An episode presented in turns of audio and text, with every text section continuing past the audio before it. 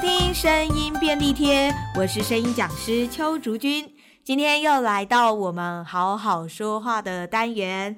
在节目开始之前呢，我们先来回答一位听众的问题，是由呃，这个这个单字我不会念，它是 G C C H E N N N N。好，非常感谢这位听众的发问。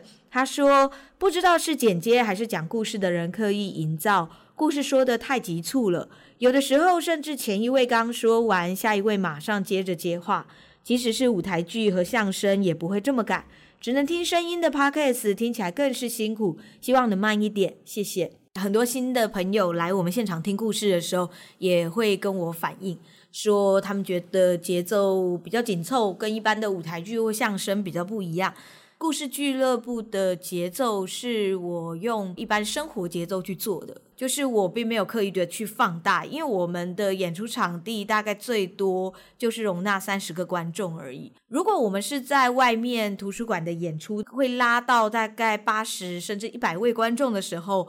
我们的演出节奏就会改变，我们就会比较夸张，然后比较放大一点。我一开始的设定就是把故事俱乐部的故事演出当做正常说话节奏来做，只是情绪会稍微夸张一点。在 Parks 来说，我觉得听众的距离跟我们。就像是一对一，或者是在跟朋友靠近的在聊天的那种距离，我会觉得它是一个非常非常近距离的听故事，所以我并没有刻意的去再把速度放慢。像之前的最后一片叶子，或者是海伦凯勒，节奏相对来说就比较慢。可是因为我们大部分讲的都是属于欢快的故事，因此我就会采取紧凑的节奏。尤其所谓的上一位跟下一位搭话的状态，我是完全模拟平常说话的时候，就是在这样子的说话状态下，这个人他是会直接抢上一个人的话尾在讲的话。那么我就会这样子去剪接，甚至我会直接用后置把这两个人的头尾的语句给接在一起。我们在现场演出的时候都是这样在走的。的确，这个是我们讲故事的人刻意营造的，因为这是我当初创团的时候，我希望能够带给听众的另外一种不一样的听觉的概念。所以很多听众的确他们在刚开始听我们故事的时候非常非常不习惯。会觉得跟不上我们的故事节奏，这部分我可能稍微要说一下抱歉，因为这是属于团长的任性了。我自己设定的观众的距离跟状态是这个样子的。熟悉我们的观众，他们就会觉得是可以习惯我们这样子的故事节奏的。大部分的人还是会习惯比较一般舞台啊，或者是相声，甚至于就是一般广播剧的节奏。所以对于我们的节奏来说，就会觉得我们的速度非常的快，真的听起来就是会比较吃力。每一集我自己在剪接，或者是我自己在听的时候，我都有稍微做一点点微调，或者是根据一些状态做调整。但是录音的节奏，就是演员的语言节奏是不会变的，因为这个就会是我们剧团故事呈现出来的语言节奏。真的是非常感谢这位听众的发问，让我有机会能够跟大家聊一聊这个部分，还有以及我们故事俱乐部比较任性而且 比较与众不同的地方。感谢你的支持，我们现在呢就来进入我们今天的主题。以往啊，这个单元都是我自己一个人在说，但是呢，这次应了复兴电台的邀请，在电台录制的节目，就邀请到了一位声音小天使阿莫哈。嗨，大家好，我是阿莫，太开心了！我在邀请到阿莫呢，跟我们一起来在好好说话的这个单元里面分享一些声音的概念，借由阿莫的提问，让我们这个节目的内容可以更加丰富。不然，其实有一些听众都会觉得说，我怎么好像有点卡顿，因为自己一个人讲话。真的还蛮奇怪的 哦，没错，我的功能就是陪伴老师，真的太感谢阿莫了。好，那我们今天呢要来跟大家聊的主题就是到底什么是丹田发声？相信这个主题应该是很多人都会蛮好奇的。嗯，大家就会问说，哎，到底丹田在哪里呢？然后会问说，丹田哦，所以我用腹式发声是肚子要凸出来，还是我要收进去？我要怎么用力呢？这个真的是我一。在课堂上其实最常遇到的一些问题。其实丹田发声它很神奇，我们都知道说讲话是声带，就是我们讲话照道理来说是声带在震动。嗯，那到底跟我们的丹田，也就是我们的肚子、我们的小腹是有什么关系呢？是肚子会讲话吗？你说腹语术，它其实也是声带在讲话。哦，真的吗？对，那为什么我们都说腹式发声？是因为我们在讲话的时候用力的位置是在我们的肚子。我们在讲话的时候。我们的声带震动，可是它其实是不可以用力的。就像我在课堂上，我都会让学生做一个实验，就是把你的手指很放松的这样子去敲，你就会发现，哎，蛮舒服的。可是当你把你的手指绷紧这样去敲击的时候，哎，手指好像就会有一点点痛。嗯，你的声带只要是绷紧的，它其实也是很容易会受伤或水肿。所以我们在说话的时候，我们的声带要放松，也就是我们脖子这边肌肉要放松。你看我如果是放松的话，我的声音就会变这样嘛。它其实就就是松松的说话，对，松松的说话。虽然说这声音听起来好像诶蛮柔软的，很好听，嗯，可是它不耐听，对对，而且其实讲久了，反而你会觉得你的喉咙好像不太舒服。嗯，好，那所以呢，所谓的丹田发声跟腹式发声，就是我们在讲话的时候，你的声带放松的震动的状态下，你必须要用其他地方的力量去帮助它说话。哦，所以那个力量就是丹田，也就是你的腹部，就是我们现在最热门所谓的核心肌群了。啊，这应该就是大家平常是没有练到的地方。对，但是其实核心肌群并没有需要练到像运动员那么多六块腹肌。当我们在做声音工作的时候，因为我们必须要很精准的声音，嗯，那我们当然就要极力的往六块肌的方向去。虽然我现在也还没有到六块肌，嗯，可是老师的那个脖子上有啊。但其实脖子的肌肉是纵向，这个我们有机会可以再聊。Oh. 所谓的腹式发声或者是丹田发声，它用到的比较是深层的腹部或者是你的臀部的肌肉，而且说话的力量没有唱歌那么大，嗯，所以我们就不需要用到这么多的力量，有时候甚至我是需要夸张的用力。像我现在这个声音，其实就算是已经是有点是刻意在用力了。如果是我平常在跟别人讲话的话，我可能就会是用这样子的音量，或是这样的力气。哦，对，那当然它听起来好像没有这么的用力，可是不是那么耐听，因为它的起伏跟那个节奏不是那么的好。嗯哼，所以当我在上课，或者是我在想象我的听众他是比较远的时候，我就会再多用一点力气。嗯，对，所以这个是为什么我们要用肚子说话的原因，而且用肚子说话比。比较省力气吗？对，等于就是你可以在你呼吸的这个部位，也就是胸口到你的脖子，甚至下巴这一块，它是可以完全的放松。嗯，这也是为什么我常常说，说话的就是一种在放松状态下用力的原因。嗯哼，呃，因为。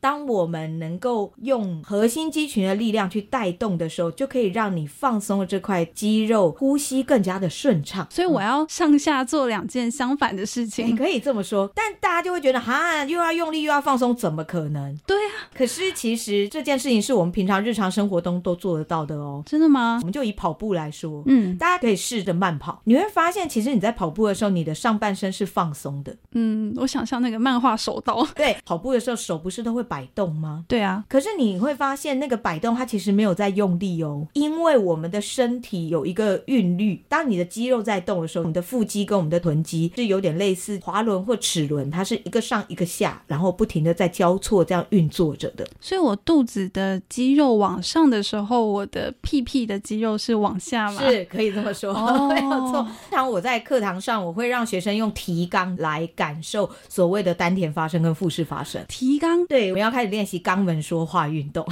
真的是我的发声课程里面一个非常核心的部分。所有的学生走出门以后，他们可能所有东西都忘记，就是只记得提纲。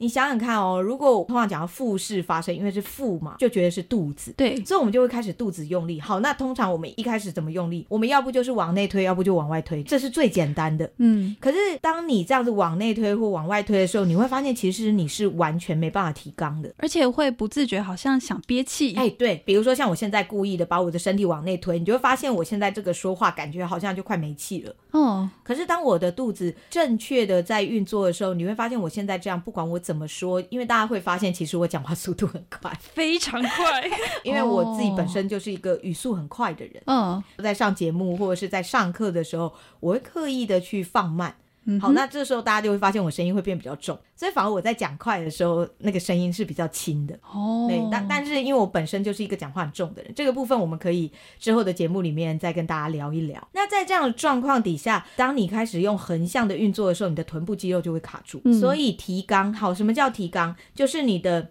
肛门，你的臀部肌肉中间不是肛门吗？对，好，肛门啊，就是你不能用你的左右两片的臀部去夹你的肛门，不是左右往中间夹，这个叫做夹臀。所谓提肛，它其实就是提臀，其实它就像是有点想上大号不能上大号的那种情形，对，它会把中间这样有一点微微提起来。那放掉呢？往下用力就是上大号的概念，上大号，所以就是啊，对，就是往下用力。你会发现你的肛门其实是有点往下用力，其实不是你的肛门在用力，而是你会发现是你的臀部肌肉。所以就是你的臀部下压跟提起的时候，可以感觉一下你的肚子。你会发现你的肚子比较像是有一点是斜上或斜下在动的。我觉得这听起来很神秘，那听可以自己实验看看。对，但是各位，请你记得去找一个比较安静的地方。为什么？因为这个感觉非常小，就如同我刚刚说的，因为你的腹肌跟你的臀肌动的时候，它真的非常小。臀肌你可能还比较能够感受到，因为你就是很刻意用力的去提肛。或是放下，可是腹肌的话，因为它它真的很深层，然后它动的会比较微小，嗯，所以你必须要非常认真的去感受，甚至你可以闭着眼睛去感受。然后还有，请你要记得把你的肩膀放松。怎么放松呢？就是像是你回到家瘫在沙发上，松一口气，把你的上半身整个放掉，变得有一点点弯腰驼背都没有关系的那种状态，嗯。把你的腰跟你的肩膀整个是放松，然后当你在提肛的时候，只有臀部在动。，OK，其他地方就定住。哎，对 对，但是如果说定住的话，又怕有些人会变得很紧绷，是刻意在用力，嗯、所以就是只要去控制，只有肛门在动。这个可能刚开始有些人会觉得很难，因为他们会习惯是用上半身在用力的。嗯、可是慢慢慢慢，你只要花时间去做以后，你就会发现，哎，其实可以做到只有肛门在动。当你可以肛门或是臀部在动的时候，你就专心去感受一下你的腹肌，你会发现它其实是有一点斜上或斜下在动的哦，而不会是垂直，就是横向在动的。嗯，这个时候我们再反过来做另外一个实验，就是你故意的把你的腹肌往内推或往外推，你就会发现你其实很难提肛。嗯，所以这就是所谓的丹田发生的很重要的一个观念，就是我们并不是用力的收肚子或是推肚子，而是让你的肚子跟臀部是可以联动的哦，这个才是真正的腹式发声。这就是为什么我在全台湾推行肛门说话运动的原因。哎，老师，那我有问题，嗯、就是我要怎么知道我成功做到这件事情？嗯、我们可以来做一个简单实验，比如说，你就正常的说一句话，像是“各位听众大家好”，这就是我平常说话方式。各位听众大家好，大家会发现这个声音比较低，好像没办法换气的感觉。嗯，大部分的人，如果你平常不会丹田发声的话，或者腹式发生的话，你可能就会出现像我刚刚那样的状况。这个时候呢，你就提纲讲刚刚那句话“各位听众大家好”的时候，请你就把肛门放松。好，肛门很辛苦，不要让它一直提着。所以就是提纲，然后讲话的时候放松，你可能会发现你会是各位听众大家好，你的声音可能会变得稍微高一点点，甚至有一点点亮，哦、然后尾音也不会这么容易不见或是吃字，嗯，就表示你成功了。所以是大家的大那个字放掉瞬间吗？对，就是你提起来，你觉得大概已经到达是你想要的说话高度了，嗯，因为你提纲的时候就像是站起来的时候会有一个提起来的感觉，把这句话丢出去，肛门就会放松了。哇哦，好有趣哦，好像用那个肛门在投篮，哎、嗯，可以这么说。大概就是类似投篮的概念。嗯哼，你看我刚刚我们就有一句话，而且各位听众大家好，七个字对不对？嗯、七个字事实上它其实是应该要提纲两次的。嗯，所谓的提纲两次就是各位听众大家好，各位听众大家好。对，不过你只提纲一次，各位听众大家好，你会发现那个大是不是就比个还要再低一点？对，因为气已经不够了。前面有提到，就是我们在说话的时候那个力量非常的小，不可能让我们的声音持续很多字。就是你提一次，他不可能给你来个十几个字都没有关系。嗯，所以我们在说话的过程，其实就是一直疯狂在提纲的过程。